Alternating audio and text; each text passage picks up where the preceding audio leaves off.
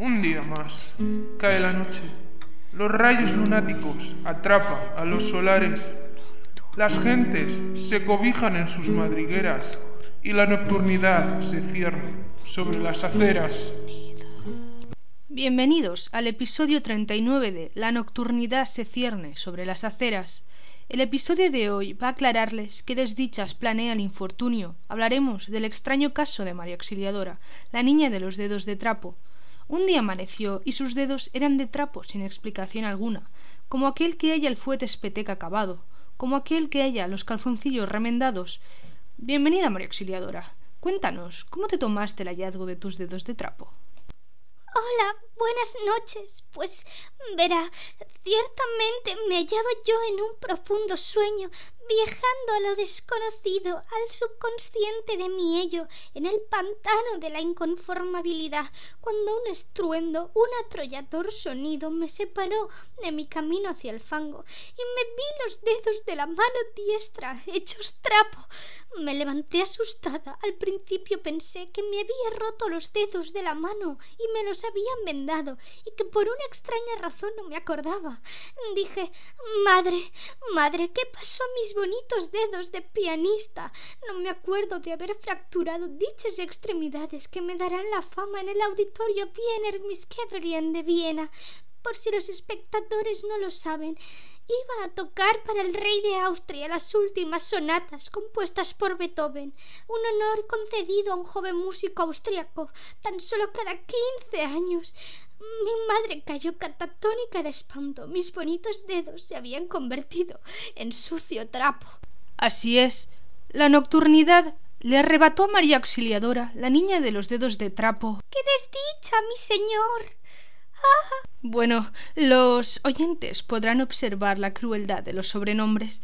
Sigamos. La nocturnidad arrebató María Auxiliadora, la niña de los dedos de trapo, su única ilusión, tocar para el rey de Austria en el auditorio Wiener Musikverein de Viena.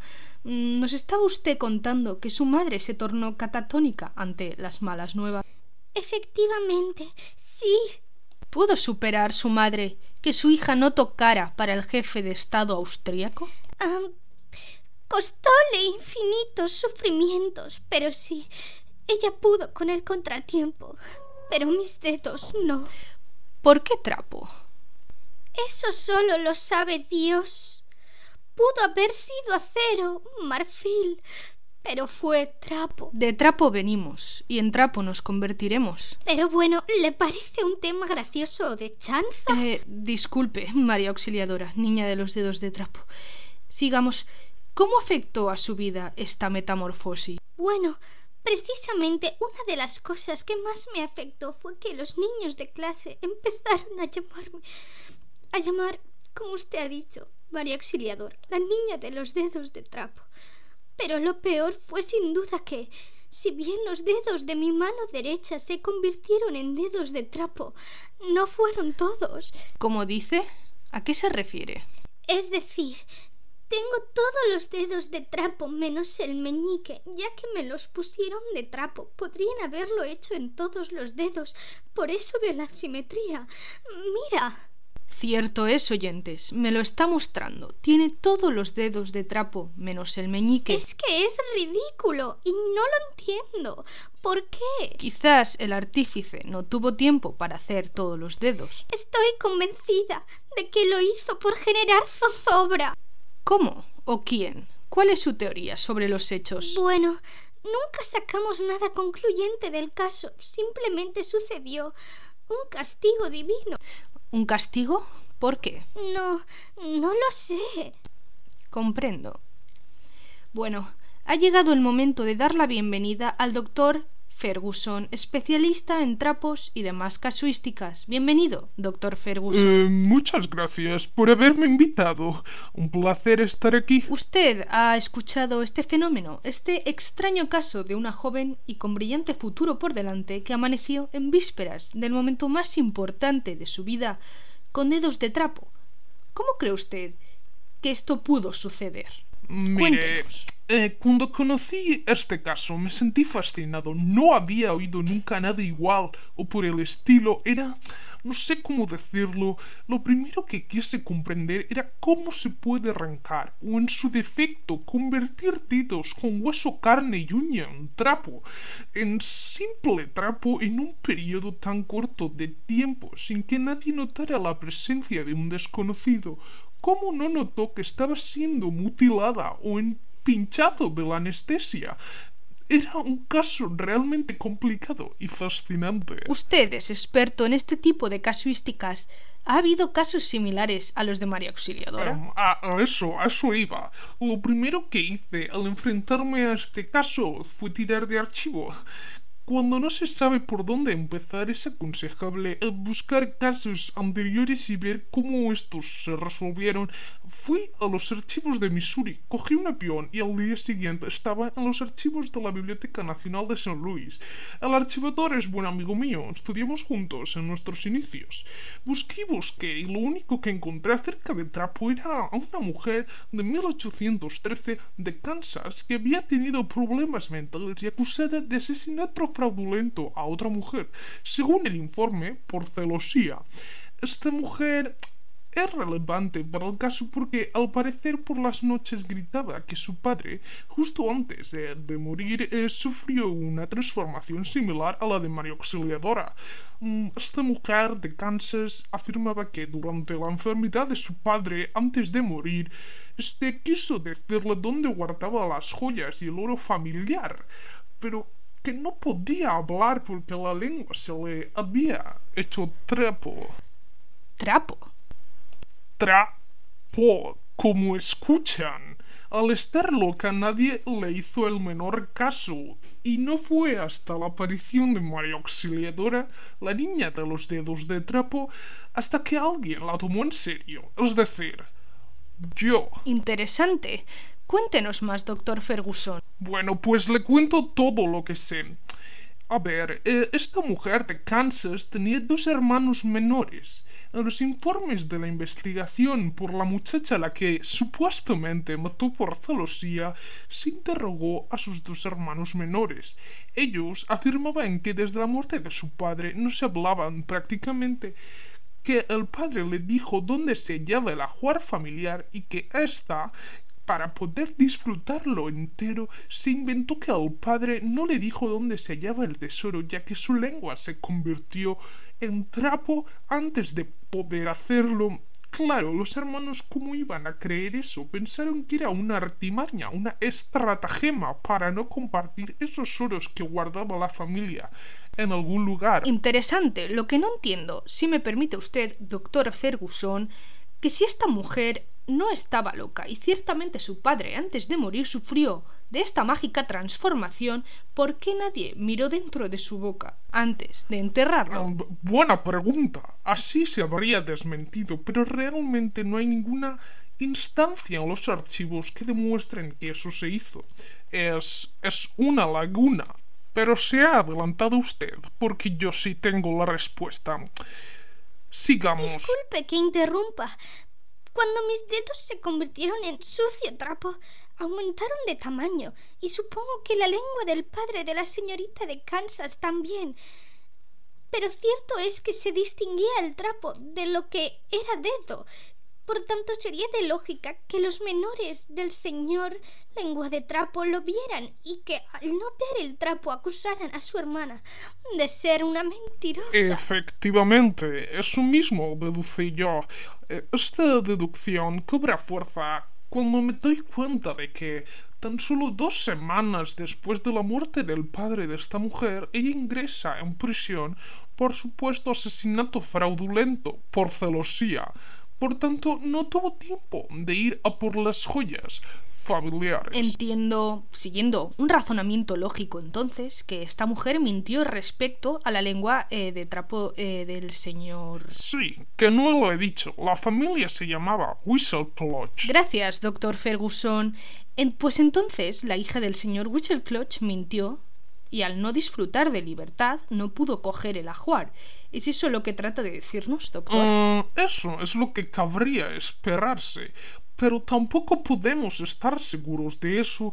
He traído unos documentos eh, del archivo de, la psiquiatra de, la prisión donde hay una transcripción de lo que ella le confesó eh, al psiquiatra lo siguiente.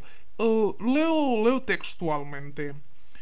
Su lengua era de color gris y al mirar bien dentro de su cavidad bucal para ver por qué hablaba tan torpemente, al acercarme a vi una especie de rulo hecho de trapo. Pensé, ¿quién demonios ha colocado esto en su lengua?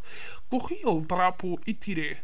Y ahí comprendí que no podía quitarle el trapo sin saber dónde demonios estaba el ajuar, con el cual podríamos mantener a la familia durante un par de meses, hasta que encontráramos un trabajo digno. Así que cogí las tijeras de coser y salió sangre.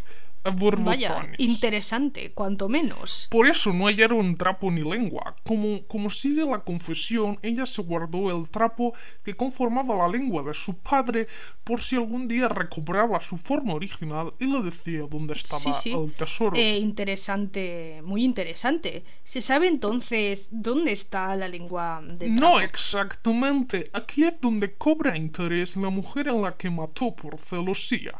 En los informes médicos se especifica que la causa de su locura era la celosía. Tenía celosía de una muchacha que rondaba a un chico joven, apuesto y fornido del que la señorita Whistle estaba en amores. Cerraron la investigación afirmando que esa fue la causa de la muerte.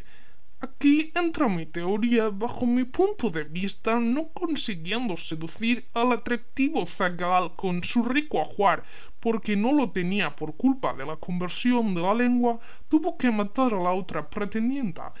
Hasta aquí sabemos de la señorita Whistle Es decir, que era cierto lo de la lengua de trapo, porque al no conseguir dinero para seducir al fornito joven mató a la muchacha. Efectivamente. ¿Por qué no le dijo al joven dónde estaba la Juar para conquistarlo? Eh, esto confirma que no tenía ni idea de dónde estaba la Juar porque la lengua se convirtió en trapo. Además, tenemos también el interrogatorio del fornido Juan, que si es como se llamaba el mozo. Vuelvo a leer textualmente. Estoy consternado. No entiendo cómo ha podido matar a Gwendolyn. Yo la amaba. Me prometía joyas y un brillante porvenir, pero lo único en lo que podía pensar era en la dulce Gwendolyn. Está loca. Hace como dos semanas me vino a buscar y me prometió que si la escogía a ella dispondríamos de riquezas y le pagaría una silla de ruedas nueva a mi madre paralítica. Yo le dije que vale, quería que mi madre disfrutara del nuevo modelo de silla de ruedas. Ella me dio la vida y se lo debía. Quedamos a la salida del parque Kingston Churchill, pero nunca vino. Fue en su búsqueda y cuando me recibió tenía la cara descompuesta. Me dijo que se habían truncado sus planes y yo le dije que si no había silla de ruedas nueva no había amor que en realidad amaba a la dulce dulce Gwendolyn. Entonces se confirma que efectivamente la lengua se convirtió en trapo. Amaba tanto a aquel fornido mozo que estaba dispuesta a robar el ajuar, pero no pudo. Prueba de ello es el asesinato fraudulento por celosía a Gwendolyn. Así es. Así que podemos afirmar que el caso de María Auxiliadora no es el primer caso de un miembro del cuerpo convertido en sucio trapo. ¿Qué puntos en común cree que tiene el caso de la lengua de trapo con la de los dedos de trapo? ambos órganos se transformaron en trapo en vísperas de algo importante. En el caso del señor Whistleclatchner, la revelación de dónde estaba el ajuar familiar y en el caso de María Auxiliadora tocar para el rey de Austria. No lo recuerde, tamaña desgracia. Desde que mis cuatro dedos de la mano derecha tornaron en viejo trapo, No he podido volver a tocar la pianola con la gracilidad y la sutileza que me caracterizaban. Ahora solo sirven para limpiar el polvo, el triste polvo. Preferiría haber muerto como el señor eh, Clochila. disculpen, disculpen esta declaración pasional de nuestra invitada, oyentes. Recuerden que en la víspera del que iba a ser el día más importante de su vida, sus dedos en trapo tornaron y no pudo tocar para el rey eh, de Francia. Austria. Eh, eso, disculpen, el rey de Austria. Encima, para más desgracias, el honor recayó a mi amigo Maximilian Furtwängler. Si me estás escuchando, Maximilian, huye de tu casa porque cuando te pille te... Por favor, María Auxiliadora, entendemos la magnitud de tus desgracias, pero aquí no se ha venido a amenazar. Esto es un espacio para compartir historias, cultura y opiniones de manera pacífica. Lo siente una vez más. Oyentes, Me arrepiento. No volverá a suceder. eh, sigamos entonces, doctor Ferguson. Estábamos hablando de las casuísticas coincidentes entre ambos ¿Y casos. si fue Maximilian Furtwängler?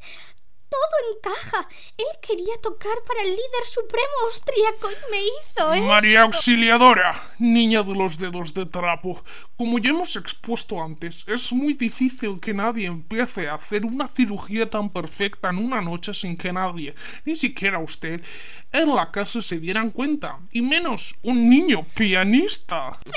Pero... Pero nada, ¿usted cree, María Auxiliadora, que su enemigo mortal austríaco, Maximilian Furtwagen Wonders, se va a colar en su casa sin usted ni sus padres darse cuenta y va a hacer una cirugía tan perfecta sin condiciones adecuadas? Cierto es, doctor. Es lo único consentido. Maximilian Furtwängler podría haber... Podría haber nada. A nadie le importa Maximilian Furtwängler Wunder, niña de los dedos de trapo. Maximilian Furtwängler Wonder no vivió tampoco en 1813 en Kansas. Pero díganos, doctor Ferguson, ¿cómo puede afectar la víspera de un hecho importante a un cambio fisiológico de estas Bien, características?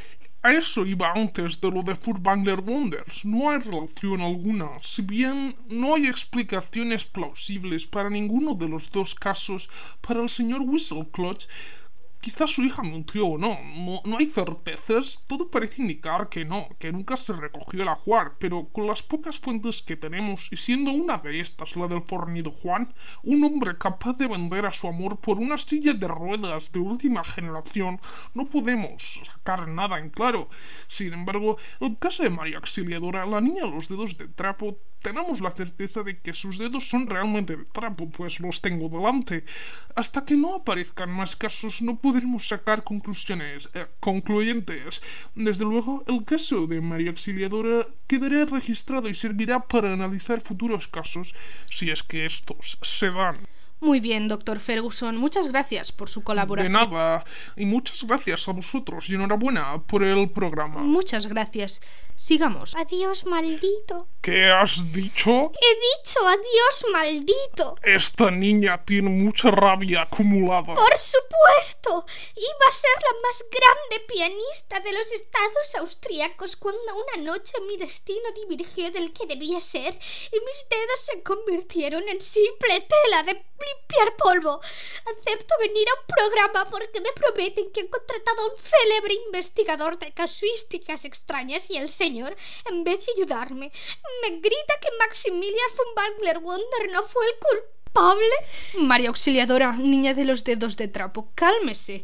Doctor Ferguson, lamento este accidente. Acepto sus disculpas y usted, niña, asuma su destino. Cuanto antes lo haga, mejor será. Pero bueno, váyase ya. Bueno, paremos de discutir y volvamos al episodio 39 de La nocturnidad se cierne sobre las aceras. Acabamos de despedir al doctor Ferguson y seguimos con María Auxiliadora, la niña de los dedos de trapo. Para afrontar esta última parte del programa, nos gustaría saber cuáles son sus planes de futuro. Díganos, María Auxiliadora, ¿qué piensa hacer? Internar como novicia en el auspicio de la abadía cisterciense de Schwatel. Ningún hombre querrá contraer nupcias conmigo ahora que no podré hacer las labores del hogar propiciamente por culpa de mis dedos trapiles. Y como tampoco podré ser la mejor pianista austríaca, es la única salida. Quizás algún día pueda encontrar una reliquia sagrada y al venderla me podré operar estos dedos. Mm, ya lo ven. Una vida truncada por culpa, una vez más, de la nocturnidad. Bueno, siempre puede dedicarse al trap. Oh. Pero ¿cómo me voy a dedicar al trap? Oh. Bueno, usted tiene sólidos conocimientos de música, pues iba a tocar para el rey de la nación austríaca y tiene trapo. No entiendo.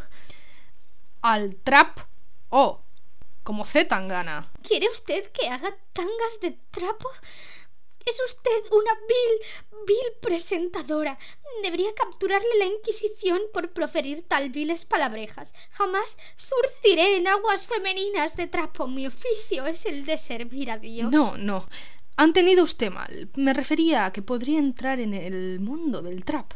El género musical Zetangana es un cantante de dicho estilo. Oh, disculpe. Verá, en Austria solo escuchamos música clásica. No entendía su referencia. Habré quedado como una estúpida de nuestros No, no se preocupe. He querido hacer un, un chiste sin gracia. Eh, sigamos. Como decía, ya lo ven. Una vida truncada por culpa, una vez más, de la nocturnidad. Muchas gracias por sintonizar oyentes, una vez más con La nocturnidad se cierne sobre las aceras. Adiós, ha sido un placer. Ya se divisa el sol en el horizonte. La luna siente vergüenza del que fue su antiguo amante. La nocturnidad se va apresuradamente y busca nuevos sitios, inhóspitos parajes donde ejercer su fuerza soberana. Muchas gracias por sintonizar con nosotros una vez más. Nos escucharemos en el próximo programa.